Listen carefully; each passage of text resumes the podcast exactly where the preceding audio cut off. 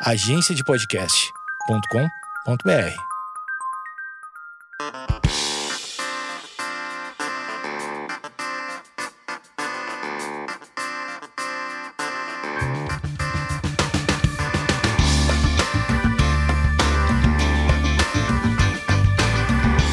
Esquizofrenóias no ar e nessa semana um episódio muito especial com uma pessoa ilustre eu não devo falar que uma pessoa é ilustre, porque todo mundo é ilustre, né? Não vai falar assim, existe só um, um tipo de pessoa que é ilustre.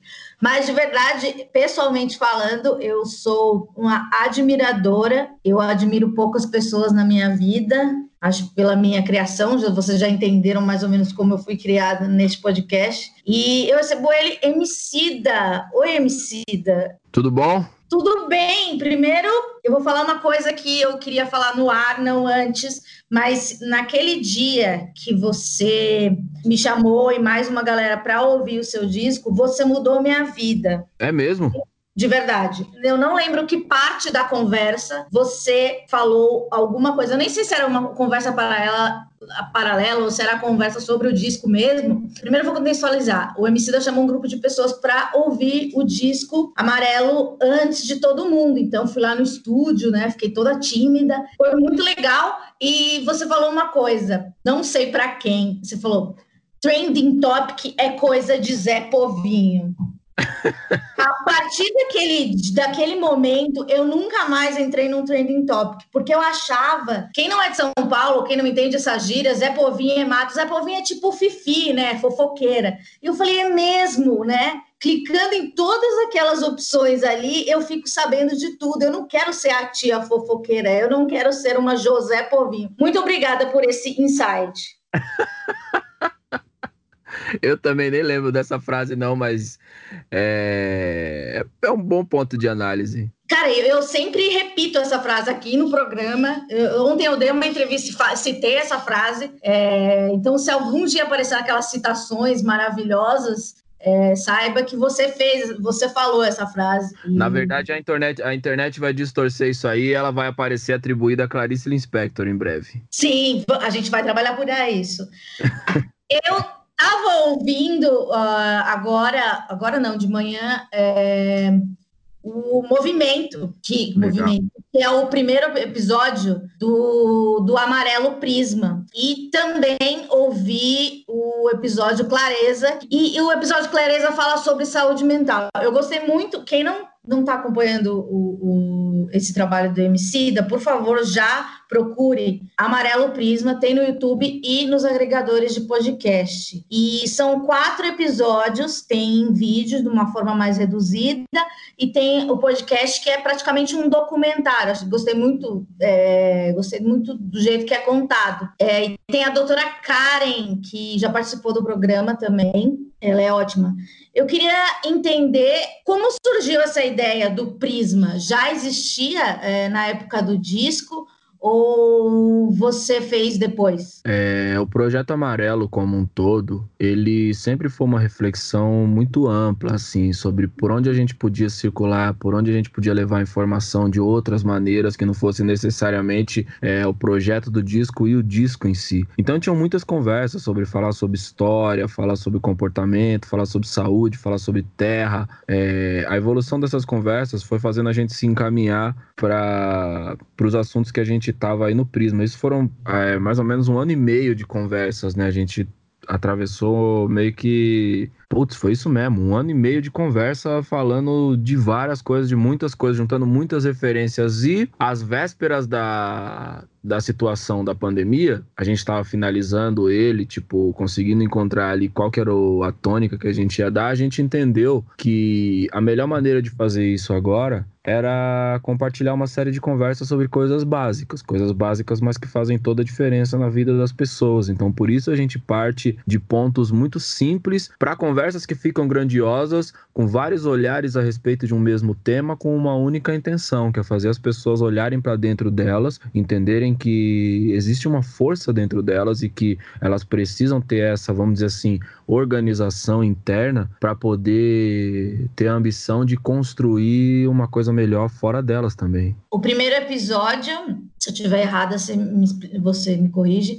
É, na verdade, você pe pegou, deschavou o conteúdo, vamos falar assim, em quatro tópicos: clareza na ideia, pureza no coração, sentimento como guia, honestidade como religião. Sim, também é, uma forma da, da gente dividir, né? O, a gente dividiu em quatro palavras, porque elas também estão associadas com essas frases que você falou. Essas frases são um trecho da música Cada Vento, da primeira mixtape. A, as palavras que a gente utilizou são paz, clareza, compaixão e coragem. São as palavras que tem um monge vietnamita chamado Thich Nha Ham. Ele, ele organiza essas palavras dessa maneira, como se isso fosse um caminho para a transformação. Eu acredito nisso também, de fato, isso é um caminho para a transformação. E no, num dos episódios você fala que você teve um episódio de ansiedade ou síndrome do pânico. É, em que momento você. E, e até então você não tinha olhado para a sua saúde mental. Que momento foi esse e como aconteceu? Assim, você sabe. Hoje se fala muito em gatilho, nem gosto muito dessa palavra, mas qual foi o, o start para você perceber que você tinha que ter clareza nas ideias? Porque o que você constrói no, no, na narrativa do, dos vídeos e do, do, podcast, a gente tem que estar com o armário organizado, são alusões muito bonitas, assim. Como você percebeu que existiam partes em você que, em você que estavam desorganizadas? É, eu penso que como muita gente de quebrada, é, eu fazia parte de um grupo grandão de pessoas que negligenciavam o cuidado com a... com o que a gente chama hoje de saúde mental né? Uhum. Então, durante muito tempo, pessoas como eu e eu inclusa entendemos que depressão, de certa maneira, era uma espécie de frescura, saca? E a gente associou isso a um monte de burrices, sabe? Foi uma era uma leitura muito superficial de um problema muito sério. Com o passar do tempo, ainda mais numa situação de de, de prosperidade profissional, sabe? Eu não estava vivendo problema de cunho financeiro. Artisticamente falando, eu estava bem resolvido, como eu sou bem resolvido com as coisas que eu faço, mas eu comecei a, a me sentir mal. Me sentir mal porque talvez a gente seja apresentado a um, um, monte de paradoxo que é agressivo e que parece que você está reclamando de barriga cheia quando você é um artista uhum. e fala essas coisas, entende? É... Mas a gente precisa entender por que, que, por exemplo, aquele irmão do Linkin Park se suicida, sabe? Por que, que várias pessoas do, do, do campo das artes cometem um, uma atitude como aquela? A gente tem uma, uma rotina que ela é, é muito interessante a gente olhar que em um momento a gente está de frente para 100 mil pessoas que está gritando o nosso nome e dois dias depois você está sozinho no meio de um problema pessoal absurdo que você não consegue encontrar uma, uma solução, sabe? E nesse momento você vê que você é tão humano quanto qualquer outra pessoa, sabe? Se você não tiver um porto seguro, uma base sólida, acho que você acaba naufragando. E acho que é isso que acontece com muitas pessoas. É, eu comecei a ter uma espécie de mania de perseguição. Eu não, não chamo de crise de ansiedade. É, eu, eu, acho que é tipo uma crise de ansiedade, porque pessoas que têm uma relação é, maior né, com crise de ansiedade, eu, eu não tenho crises de ansiedade. Eu acho que eu simplesmente não sei, eu, eu não, não, não tenho o conhecimento para caracterizar dessa maneira que eu estava sentindo. Mas pessoas que têm isso diagnosticado e falam sobre isso, falam as características, e eu falo, pô, acho que eu tive uma coisa parecida com essa. E eu tive uma coisa parecida com isso há uns 5 ou 6 anos atrás. Esses 5 ou 6 anos atrás, foi uma coisa que me fez fechar todas as cortinas de casa, ficar no escuro lá. Eu fiquei numa noia desgraçada, achando que alguém ia me matar, tá ligado? Tipo, porque tem muita cobrança ao redor dos artistas que nem eu, entendeu? E aí você começa a se achar um impostor, você começa a se achar, é, achar que você não tá no lugar que você deveria estar, tá, você começa a achar que nada tem solução. É, essas coisas foram se misturando dentro de mim, criando uma angústia muito grande, muito grande, muito grande. Até que eu comecei de novo, né, no sapatinho, a me conectar com a espiritualidade. Isso aí foi uma coisa que abriu uma outra porta para mim, porque eu sempre tive um, uma relação interessante com a espiritualidade. Eu sou uma pessoa, inclusive, supersticiosa, eu diria. Você tem aquelas manias da cueca do show, a meia do show, só, é, só encosta em mim com a mão esquerda, alguma coisa assim? Não. A minha, a minha parada é mais umas coisas de nego velho. Eu adoro ser benzido. Eu tenho sempre um galho de arruda. Tenho uma... É verdade, você tem um galho de arruda. A parada para mim é sempre acender umas velas toda semana, entendeu? Eu tenho minhas. Você ia na benzedeira? Sim, sim, vou, vou com frequência. Inclusive, essa é uma coisa que tá me deixando muito triste, assim, porque eu sou meio sommelier de benzedeira, entendeu? E aí, nessa etapa da, da pandemia aqui, essa situação de quarentena, tá me fazendo ficar distante disso. Eu tô sentindo muita falta disso aí. Quando eu era criança, minha mãe levava muito na benzedeira. Quero ver se você também já recebeu esse tipo de, de trabalho. Não sei se é um trabalho. É, e eles falavam que eu tinha muito quebrante, que eu era muito assustada, etc. Ansiosa, eu era, tinha depressão também. E, mas eu não sabia. Minha mãe achava que era quebrante e tal. E a, a receita milagrosa que, que eu tomava quando eu estava muito assustada era chá de hortelã com chifre de boi. A minha mãe queimava o chifre de boi na, no fogão e ralava no chá, e isso era a poção mágica que a, a, a senhora dava para mim, para eu passar pela ansiedade. Você já ouviu falar disso? Ah, tem um monte de, de poção. Cara, minha mãe tinha um chifre um... de boi que era só para mim como é que chamava? Tinha os nomes, é garrafada, tinha umas garrafadas. É verdade, já tomei também. Tem umas garrafadas, mas essa aí eu nunca tomei não, graças a Deus, entendeu? Quando, quando aparecia a necessidade de tomar esse tipo de coisa aí, eu fingia que eu já tava curado. Não, daí minha mãe fazia umas cruzes com... Ela esquentava o garfo, fazia uma cruz no, no, no, no, no copo de água, fazia tch, tch, tch, e tomava, daí essa era a poção mágica. Você é criança, tem uma coisa muito doida, assim, né, de saber eu não sei, você, você vem de um histórico assim de, de, de conversa, você tem uma, uma, parada de conversa desde criança. Eu, eu não tinha um hábito de conversa, assim, então guardei muita coisa para mim. Não, nunca conversei, sempre fui é. muito tímida então... também. Eu vejo, me vejo você falou aqui, você era um menino que lia e não existe nada mais inofensivo que um menino que lia. Eu achei tão bonito. E do, é só, talvez só uma árvore. É, eu era meio essa menina e a, a estranha. Eu sou do Capão Redondo e é, eu tive que mudar para uma escola um pouco mais que você também fala. Eu estou dando muito spoiler do, do, programa, desculpa.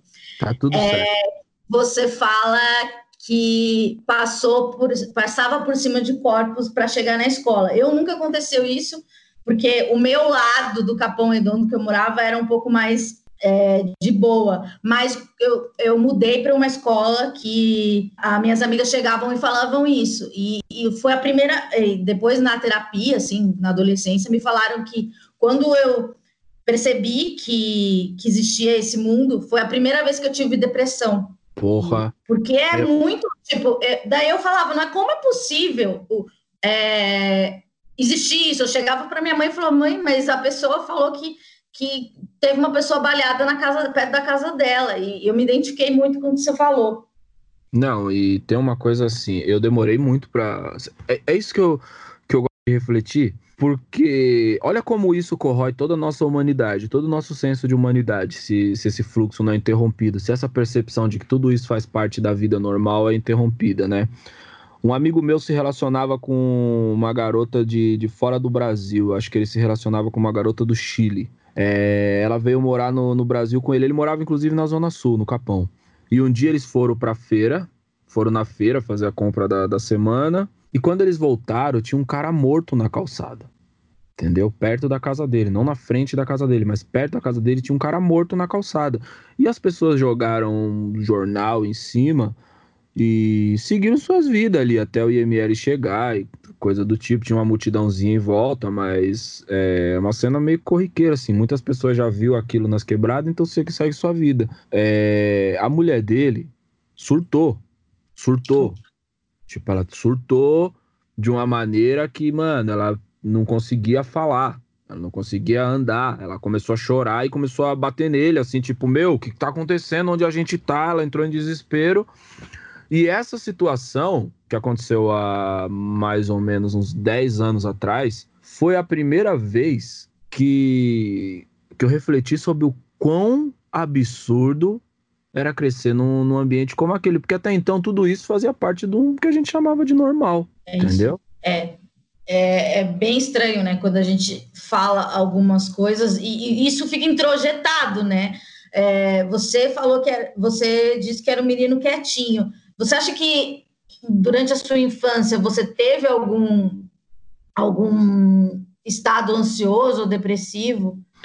Acho que sim. Acho que depois da eu tive uma, uma relação muito problemática com a morte do meu pai, né? Porque eu não percebi que o meu pai morreu.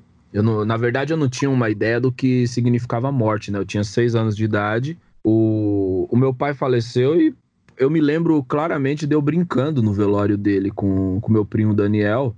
E a gente corria, a gente passava embaixo do caixão brincando, a gente não, não, não caiu a ficha do que tinha acontecido, mas um ano depois caiu, e um ano depois eu tive uma que a gente poderia chamar de uma crise, né? Sim. Que eu fui para a escola e no ano, no, naquele ano, no dia dos pais, bateu a morte do meu pai. E aí eu entrei em parafuso e, tipo, voltei para casa é, em prantos já e, tipo, minha mãe também não sabia lidar com aquilo, não sabia como lidar com aquilo, e era estranho para ela, porque também é, a situação que reacendeu o trauma, ela tava vindo um ano depois do trauma, entendeu? E, tipo, ninguém tinha tato para lidar com aquilo, e aquilo foi entendido como frescura, assim, como tipo, ah, uhum. segue aí, mano, a vida é assim mesmo, entendeu? Tipo, também não, não houve essa sensibilidade para conduzir essa situação, sacou? Então acho que isso também acabou, esse tipo de situação no lugar onde eu vivia, acabou me fazendo ficar mais calado mesmo, mais observador, entendeu? Mas tipo, não, não, não divide suas dores com os outros porque as pessoas vão debochar da sua dor, tá ligado? Ninguém tá preocupado com a sua dor de verdade. Então, e isso também faz você não se preocupar com a dor dos outros. Durante um tempão eu também fui mó cuzão, porque eu achei que, tipo, ah, mano, já vivi uma pá de merda também, não fico aí chorando, então ninguém tem o direito de ficar chorando, sabe? É isso, isso eu chamo de roubar a sua humanidade, entendeu? Isso eu chamo de tirar a coisa que conecta a gente, assim, esses sentimentos que conectam a gente, porque a gente precisa reconhecer também que a gente é fraco, sacou? Sem esse de quando você não tem esse direito, você acaba roubando esse direito dos outros, entendeu? E no momento vai ter um momento, mano, em que vão te faltar forças. Olha a situação que a gente tá atravessando, entendeu? Eu tô 87 dias dentro de casa, sacou? Se a gente não tiver uma base, não tiver um ombro para chorar, não tiver um telefone para ligar e falar assim, mano, tá foda. Porra, mano, aí é só colapso atrás de colapso. É sobre a pandemia, a gente também tem, tem um, uma visão da morte muito mais próxima agora, né? E, e daí, muita, eu tenho falado com profissionais de saúde mental e muita gente que não tinha, é, nem, nem nunca tinha passado por um consultório psiquiátrico, agora tem feito chamadas de vídeo porque é, a conta vem em algum momento, né? Que nem se falou, na sua infância aconteceu isso, veio um ano depois. Então, muita coisa que, sei lá, que, que pode é, ter acontecido muito antes, pode é, explodir agora, porque na, é, e ainda mais agora que a gente tem um motivo para explodir. Muitas vezes a gente inventa coisas, igual você falou, ah, eu tinha mania de perseguição, achavam que ia me matar. Isso era tudo fantasia, mas o vírus não é uma fantasia, né? Sim, é, você tem um fantasma real, entendeu? Você tem uma uma coisa que assombra de verdade. Você tem um números de pessoas morrendo, você tem histórias ao seu redor, porque à medida que isso cresce cada vez, é, cada vez mais as histórias vêm para perto da gente, né? Então, no começo, eu, eu, lembro até que uma amiga minha falou, né? Tinha uma amiga minha que falou: é mentira essa parada aí, isso é invenção e tal. E aí, meu, passou duas semanas, puta, rolou uma parada na família dela, mano. Entendeu? E aí ela, tipo, teve que rever, assim. Primeiro ela teve um estado de negação e depois ela teve que rever o, a forma como ela estava lidando com isso. Sacou? Esse, esse, esse desafio aí de como que a gente vai lidar com a parada tem, tem um milhão de caminho, claro, né, meu? Eu, eu particularmente acho que consigo conduzir muita coisa com, com relação, com a minha, através da minha relação com a espiritualidade. Entendeu? É, essa é, acaba sendo a coisa que mais me faz encontrar meu centro de novo, colocar minha cabeça no lugar, acalmar, olhar as informações que a vida me dá com bastante clareza. É sempre a espiritualidade que faz isso comigo, entendeu? Então, eu acendo minhas velas aqui, canto minhas músicas, vez ou outra eu rezo. É...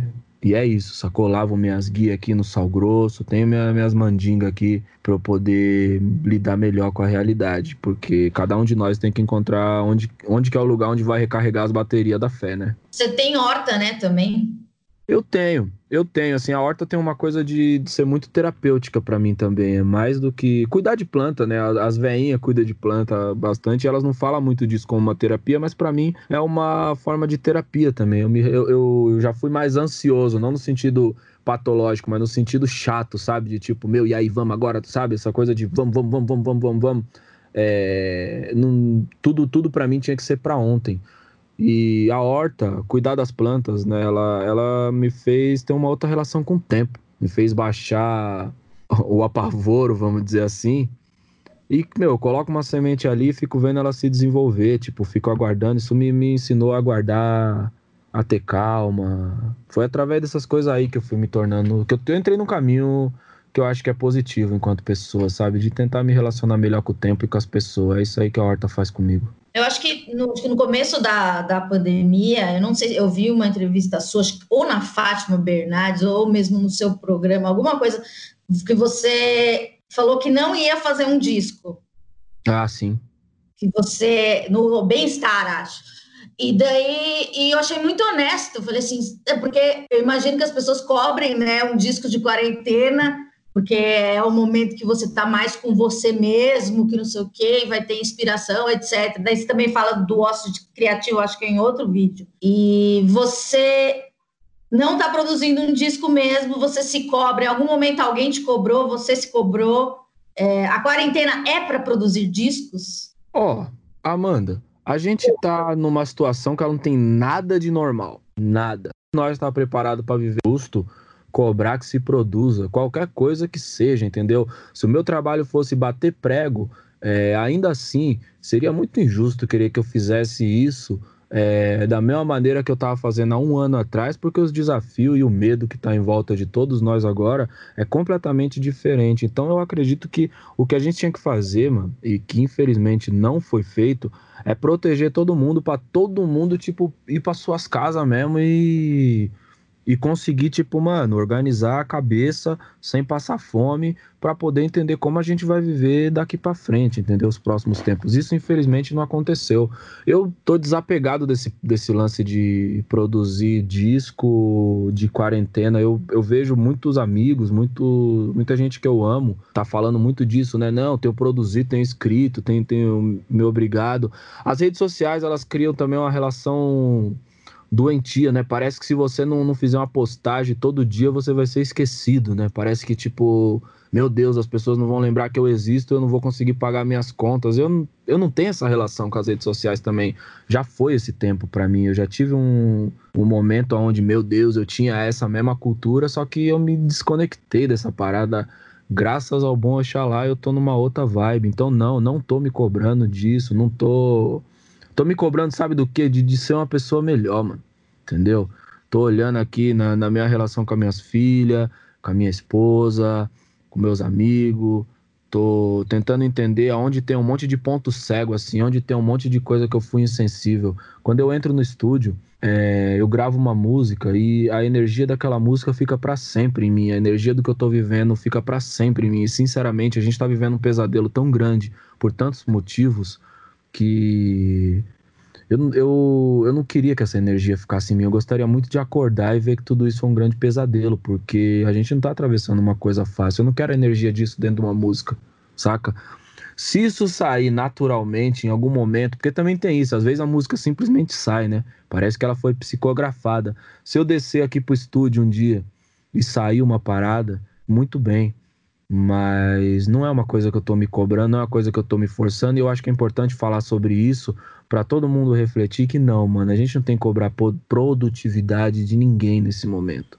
Sacou? Também tem uma competição das redes sociais, né? Às vezes, não que a outra pessoa, o seu oponente saiba, saiba que você está competindo com ele, mas é uma coisa que a gente fala, ah, eu tenho que, olha, essa pessoa está fazendo isso, então se eu não fizer uma coisa semelhante, Parece que eu não, não, não existo. E é verdade, a gente tem que existir nessa vida, que é a vida real com o vírus, tem que existir no mundo virtual e dar muito para o outro e às vezes não, não recebe. Eu gostei muito do momento que você falou que você é, era admitiu que você já foi um cara acusão, já, já é, diminuiu o sofrimento do outro. É, como que você conseguiu é, ouvir mais as pessoas? Porque eu faço esse programa já tem quase tem quase 60 episódios e o que eu percebo que o que mais falta é a escuta, a escuta falando com, com psiquiatras ou, ou, pessoas que eu recebo aqui, é o que mais falta que as pessoas têm, têm, têm se sentem falta é de de alguém que escute, mas uma escuta afetiva, que não é, não compita, sabe? Você conta uma história, daí depois você fala assim, não, mas minha mãe também, você não sabe, ela é terrível. É, ah. é foda mesmo. Sim, que momento? Você, você teve um, um, momento de ruptura que você percebeu que falou, olha, eu acho que eu posso ser mais legal com as pessoas? Eu acho que a gente tem que ficar atento a isso até o fim da vida, principalmente para mim, porque é o seguinte, né? Eu comecei a minha carreira nas batalhas de MC, entendeu? Nossa! Então, involuntariamente, quando você me conta uma história, eu quero te contar uma história também, foda também, porque eu quero ganhar, sacou? A, é. a, a batalha ainda tá em mim. Claro. É, o fato de eu, de eu falar sobre isso, de ficar um pouco mais atento sobre isso, não tira também o, o momento de, de que às vezes eu também cometo uma série de equívocos. Algum tempo atrás, algumas semanas, não, semanas não, meses, né? A, a gente tá com a cabeça muito confusa também com relação ao tempo. Parece que a gente ainda tá em março, saca? Eu tava conversando com um amigo meu, Mundico, lá da laboratório, ele tava fazendo um puta desabafo foda, importante pra caralho. A gente tava numa conversa muito séria. É, a gente, porra, a gente é amigo há 15 anos, tá ligado? Já. E a gente estava numa conversa muito séria por causa de uma coisa muito chata que tinha acontecido. E ele me fez um desabafo muito importante. E a primeira coisa que eu fiz quando ele fez o desabafo dele foi contar uma história triste da minha vida pela qual eu já tinha passado. Tipo, não, porque eu também vivi um bagulho. E ele falou assim: meu parceiro, eu não tô competindo com você, eu tô desabafando. Caralho. E aí, não, mano, e eu acho, não, eu acho que isso tem que acontecer. Tem que. A gente precisa fazer isso, a gente precisa errar, a gente precisa lidar com a maturidade, com maturidade, com os erros que a gente comete, a gente tem que é, esse é meu maior problema também com o ambiente das redes sociais, porque todo mundo se posiciona num lugar de muita perfeição, num lugar de superioridade moral muito perigoso, entendeu? Então, todas as pessoas que cometem um erro são elevadas a um lugar de, meu, agora a gente vai apedrejar essa pessoa. Isso é muito perigoso, porque tá todo mundo atravessando um, monte de jornada, entendeu? Um monte de coisa muito difícil e todo mundo comete um monte de erro. É, a gente precisa tomar muito cuidado com a forma como a gente cancela as pessoas sacou? Isso é uma parada que é, é muito perigosa, entendeu? Eu acho que eu começo a ficar um pouco mais atento para isso há, há, alguns anos atrás, né? Eu, eu tinha um, um outro relacionamento, eu me separei de um outro relacionamento que eu tinha. E tem dois caminhos quando você. Eu nunca tinha refletido muito sobre isso, sabe? Eu só ficava pensando, pensava muito mais em mim, tava centrado em mim mesmo, eu, minhas coisas, meu, minha vida, minha carreira, mas eu acho que tem uma conta que você faz quando você termina um relacionamento, né? Tem dois caminhos, uma bifurcação para onde você pode ir. O primeiro, eu acho que ele é o mais fácil, que é o de colocar a culpa de tudo que deu errado naquela naquela história na pessoa de quem você se separou, tá ligado? E aí isso é uma forma até mais fácil de lidar com o bang, porque aí você, mano, eu não, não, fiz nada de errado, você continua naquela coisa super autocentrada de eu sou incrível, eu sou a melhor coisa que Deus colocou na terra e graças a ele eu me livrei dessa história. É claro que a gente não tá falando aqui sobre histórias é, realmente abusivas ou agressivas, tô falando um término de um relacionamento normal, sacou? E tem um outro caminho, esse segundo caminho é o caminho para qual eu fui empurrado, que é ao invés de ficar refletindo sobre aonde a pessoa com quem eu me relacionava errou, eu fui fazer uma reflexão muito dolorosa a respeito dos meus próprios erros, sabe? Eu fiz uma retrospectiva de um monte de situações nas quais eu não fui a melhor pessoa, eu não fui a pessoa que eu gostaria de ter sido. E eu acabei aplicando esse padrão para todo o resto das relações na minha vida, entendeu? Tudo tudo tá ligado a isso.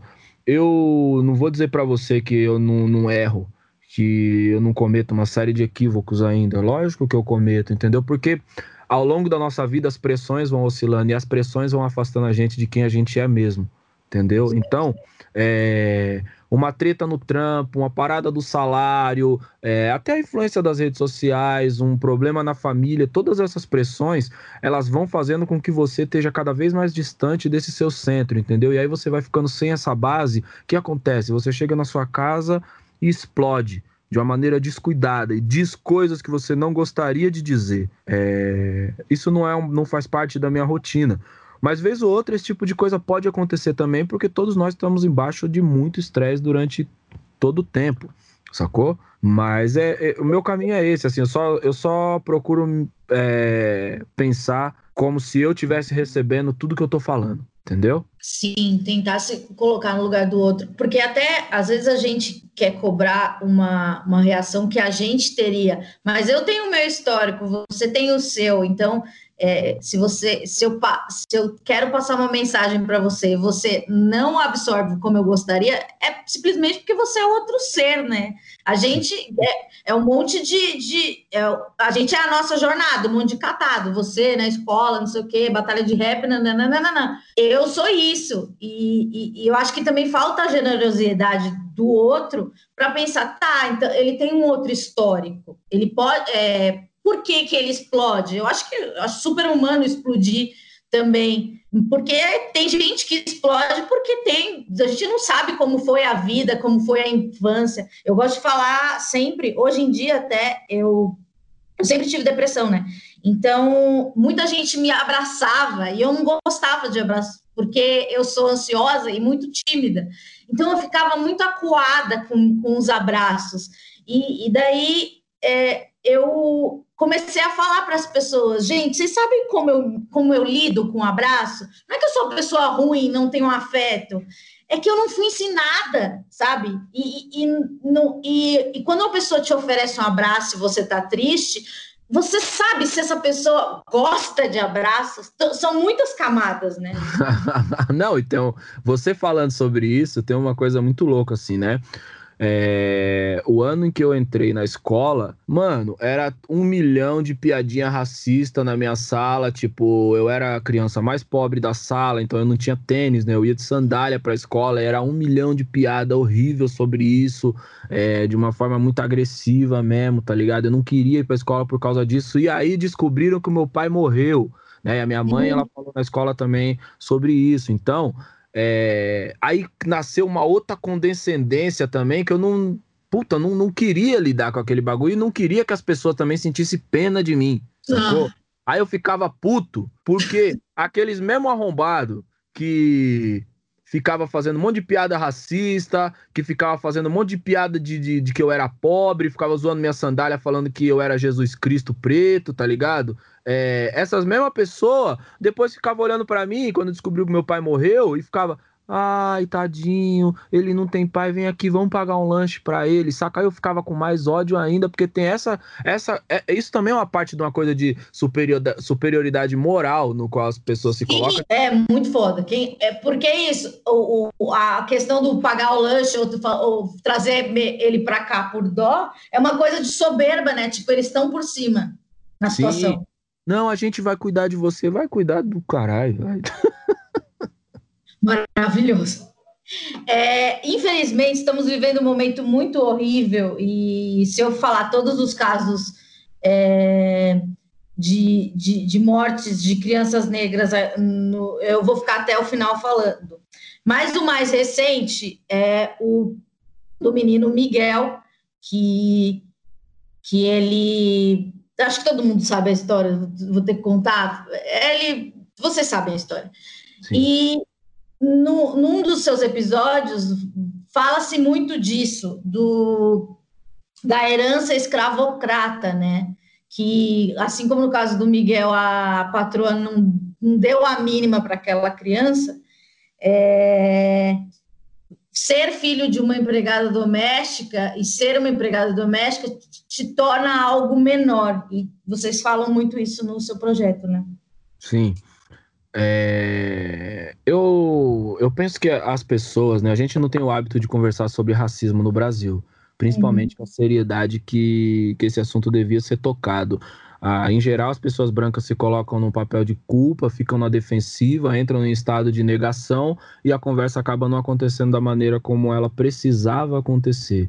Isso é muito importante para que, que essa conversa evolua a gente precisa disso, né? E aí as pessoas ficam se perguntando, por... e isso também, na verdade, não é nem só pessoas brancas, né? Outro dia tava eu e um camarada aqui conversando, a gente fez uma chamada de vídeo e tal, conversando com os outros amigos nossos também, alguns deles negros, e alguns desses amigos negros não conseguiam entender direito que, que a morte dessas crianças tinha a ver com racismo estrutural, sabe? Porque não é uma coisa evidente também, tipo, as pessoas pretas não nascem com todas as, essas informações no HD. Infelizmente, a gente é submetido a uma série de situações desagradáveis que fazem com que a gente perceba esse padrão com uma evidência maior do que outras pessoas que não vivenciaram essas paradas, entendeu? É, eu acho que o caso do, do menino Miguel, é, ele para mim é, é muito dramático pelo fato de que eu sou um filho de empregada doméstica. Esse, uhum. Eu já. Então, automaticamente, eu sei o que é ir para casa de uma patroa e ficar trancado num quartinho do lado da lavanderia, porque a minha mãe não tem com quem me deixar e a, patroa dela também não quer que eu fique circulando pela casa. Então, a minha mãe me deixava no quartinho ali do lado da lavanderia, com os lápis, uns dias de cera. E até minha, o começo de, de, de desenhar, de aprender a desenhar, vem desse período aí, porque como eu tinha que ficar trancado ali, né? Eu comecei a desenhar numas folhas que minha mãe me dava. É, aí eu acho que tem uma coisa muito interessante para a gente avaliar nesse caso aí, para a gente analisar, porque acho que ele responde um pouco a nossa pergunta sobre aonde que a gente encontra o racismo estrutural na ocasião do menino Miguel. É, por que né? Como, a pergunta é como uma pessoa em pleno gozo das suas faculdades mentais abandona uma criança de 5 anos no elevador, aperta um número, vira as costas e acha que tá tudo certo? A resposta é porque essa pessoa acredita de alguma maneira, e acredita bastante, que ali é, não tem uma necessidade de, de cuidado porque ela não reconhece humanidade naquela criança, ela só reconhece humanidade em pessoas semelhantes a ela, com as mesmas características que ela. É isso que a estrutura racista a qual a gente se refere. Ela acha que aquela pessoa ali, mano, é, uma criança daquela com 5 anos, ela se vira quando ela entrar no elevador, sabe? Ela não faria aquilo com uma criança parecida com ela. Ela iria ligar pra mãe, ela iria, não, peraí, eu cuido um pouquinho de você aqui até sua mãe voltar, sabe? Esse tipo de, de reflexão que a gente tem que fazer, esse tipo de conta que é muito difícil a gente fazer, porque a gente não tem essa reflexão, a gente não tem esse, essa conversa feita de uma maneira séria, a gente não tem essa conversa feita de uma maneira madura. A gente não consegue fazer essa conversa avançar porque as pessoas entram num, num, numa posição de defensiva, as pessoas brancas, principalmente quando a gente coloca esse grande bode em cima da mesa, sacou? Mas ela, essa conversa ela precisa acontecer e ela não é desagradável somente para as pessoas brancas, porque toda vez que uma pessoa preta fala sobre isso, ela precisa abrir uma ferida e reabrir uma ferida é extremamente doloroso, porque às vezes é uma coisa que estava até se fechando, mas uma ocasião específica reabre ela e você tem que revisitar aquilo para tentar sarar aquela parada, entendeu? Você acha que Agora, é, sempre tem uma agenda da imprensa, né? Sempre tem um assunto do momento. Você acha que esse assunto tá, tá em voga no mundo todo? Você acha que vai ser uma onda até acontecer uma outra coisa e vão esquecer? Ou você é mais otimista? Eu não, não acredito nas ondas, entendeu? Eu acredito em organização. A organização cria a base e faz a gente transformar as coisas, principalmente através da política. Então, se a gente conseguir catalisar a energia dessas mobilizações e converter em projetos e fazer com que a política sinta a necessidade de instituir isso e que a reflexão é, enquanto sociedade civil adentro escolas, casas, empresas, eu acho que aí a gente está falando de construir uma base que faz a gente subir um degrau. Se a gente se concentrar somente na hashtag e no tratamento da imprensa, que eu acho muito perigoso a forma como a imprensa trata. Por que, que eu falo isso? Porque a imprensa não trata casos de racismo no Brasil como eles fossem, como se eles fossem de fato racismo. Ela consegue se referir ao racismo de maneira tranquila quando ele acontece no território dos Estados Unidos. A partir do momento que a gente tem casos domésticos, a imprensa do Brasil tem um tratamento completamente diferente sacou? E isso é muito perigoso. Enquanto a gente não tiver uma leitura e um, uma atenção nos casos domésticos com, com essa mesma seriedade, é, a gente ainda tem um problema muito grande para enfrentar aqui dentro do país. E eu acho que a gente está mais próximo de ter que se relacionar com esse tipo de problema do que de uma solução, infelizmente. O quão. É, daí você fala da política, beleza, a gente parece que vamos avançar, não sei o quê, mas o como você acha que ele, o, o presidente, impede o nosso avanço ou a luta de qualquer um? Eu acho que o Bolsonaro ele é a ponta do iceberg, sacou? Esse é meu pensamento. A gente precisa se preocupar muito com o contexto que possibilitou ele, senão a gente vai daqui a é, três anos, dois anos, trocar seis por meia dúzia. A gente uhum. vai trocar ele por outra figura tão bizarra, tão desrespeitosa, tão irresponsável quanto ele.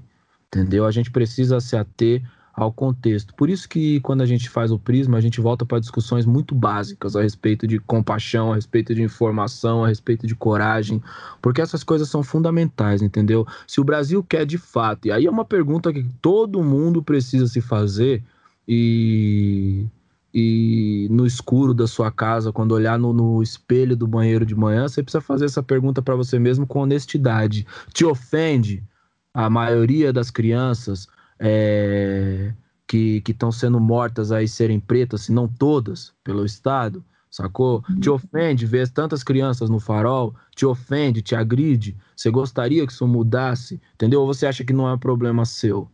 Entendeu? Essa pergunta é a pergunta que a nação precisa fazer a si própria e saber lidar com a resposta, porque aí você tem que entender realmente se a gente quer romper com esse passado de tantas mazelas, de tanta tristeza, de tanta destruição, de tanta morte que a gente tem. Eu uhum. acho que essa é a reflexão que a gente tem que fazer. Caso a gente não faça essa reflexão e não construa de fato as conciliações que o país precisa construir, eu acho que a gente vai sempre estar tá trocando um político medíocre por outro, que é o que está acontecendo nesse momento. É, você se considera um cara otimista? Super. Desculpa. Eu não, eu sou uma pessoa super otimista, mas eu também sou é. realista. Tá certo, né? Se você diz. Eu, cara, eu não vou olhar para um 50 metros de areia movediça ao meu redor e falar, não, eu tenho fé, vou atravessar. É. Eu tô vendo os fatos, eu tô vendo. Um mais um é dois. Nosso grande problema foi um mais um deu cinco e ninguém falou que estava errado. É, mas que nem você falou, né? A trajetória, o que, que aconteceu para virar cinco? Acho que a gente fechou os olhos, né? É, para essa maluquice, porque parece realmente um filme, né? Se você fizesse um roteiro do que está acontecendo no Brasil e no mundo, é, seria esse, esse roteiro é muito maluco. Porque Sim, todo dia. Não faz sentido. Daí você fala, não, não é possível. Não, não é possível. Quantas informações você fica, você fica na TV o dia inteiro na Globo News ou você pega um momento do dia para assistir o Jornal Nacional? Não. Como se a Globo fosse a única forma de, de informação que tiver. Não, eu não, eu não assisto telejornal, não. Eu tô bem legal. Não, não. Não, eu, eu vez ou outra eu, eu gosto, tem alguns jornalistas específicos, mas eles a maioria deles nem tá vinculado a, a nenhum portal grande, não. Eles fazem uns trabalhos esporádicos para algumas coisas, eu vejo. Tem algumas coisas de fora também, que eu, eu, não sou tão bom de inglês, mas eu traduzo de inglês, de espanhol, eu traduzo aquilo e, e dou uma lida para poder entender um pouco melhor o contexto, mas eu, eu não tenho o hábito de assistir telejornal, não. Eu acho acho a imprensa no nosso país muito irresponsável, entendeu? Isso é uma coisa muito triste, porque nesse momento a sociedade inteira tinha que se comprometer com a mudança e, e com subir o tom mesmo com, com a política governamental para que a gente tivesse de fato como dar um cavalo de pau e fazer a gente voltar para um caminho que a gente deveria ter voltar não entrar no caminho que a gente devia estar tá, entendeu? E eu não acho que a imprensa está fazendo o papel dela da maneira que poderia fazer ainda não Infelizmente, sacou? Então não tenho o hábito de acompanhar isso. E pelas redes sociais também acho muito perigoso. Porque. Só ali... é pouquinho. É, mano, ali tem uma coisa também de competição de like, né? Entendeu? Então.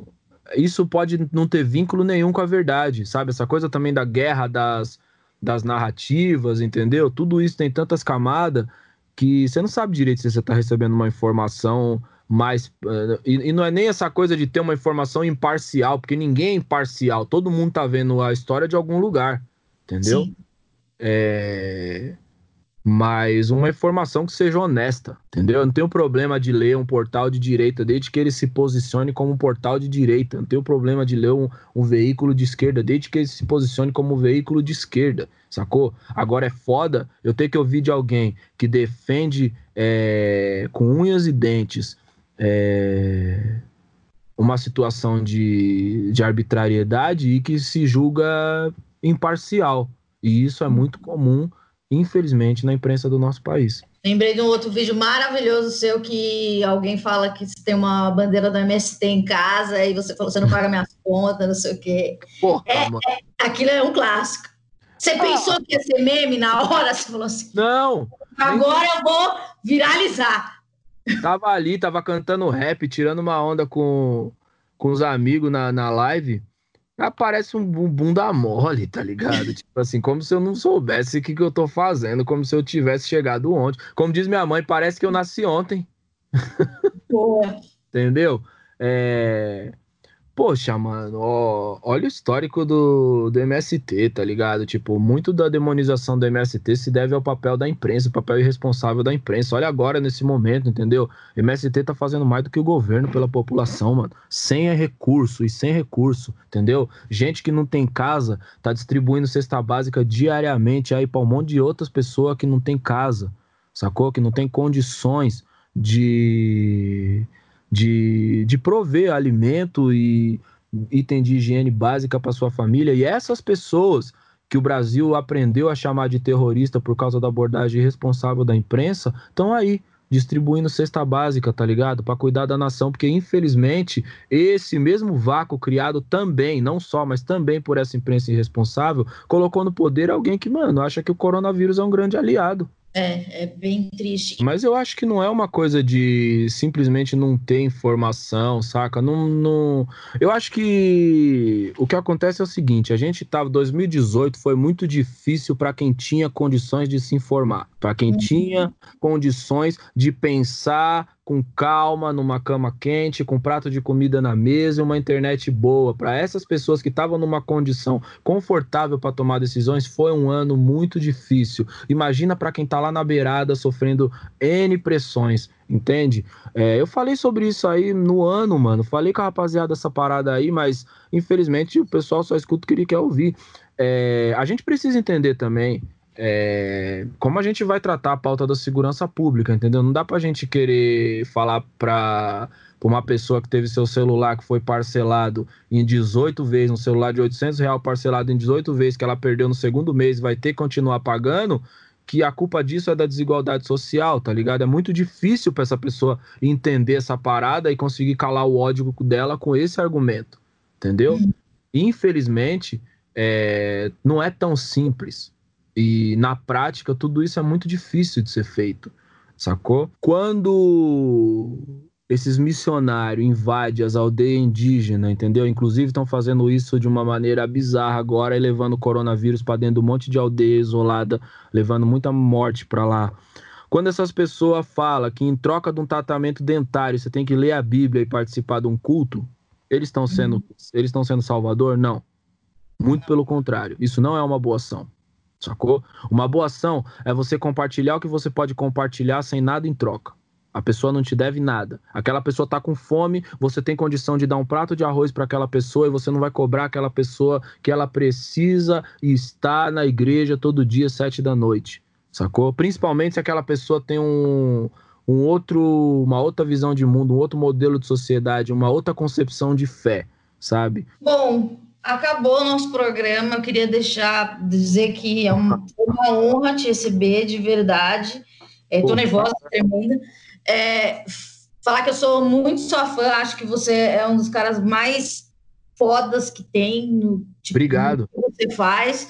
E de verdade, muito obrigado por ter escolhido Esquizofrenóis. Obrigado, Carol, também por ter sugerido. é, é uma honra mesmo. E conta comigo, sei lá, se eu puder ajudar de alguma forma. Pode, a gente pode sempre estar se ajudando, todos nós, não é só como artista, não, como pessoa. Acho que é importante a gente sempre estar atento à jornada de todo mundo. É isso aí, mano. É, acho muito bacana você ter esse projeto, porque é aquilo que eu falei no começo.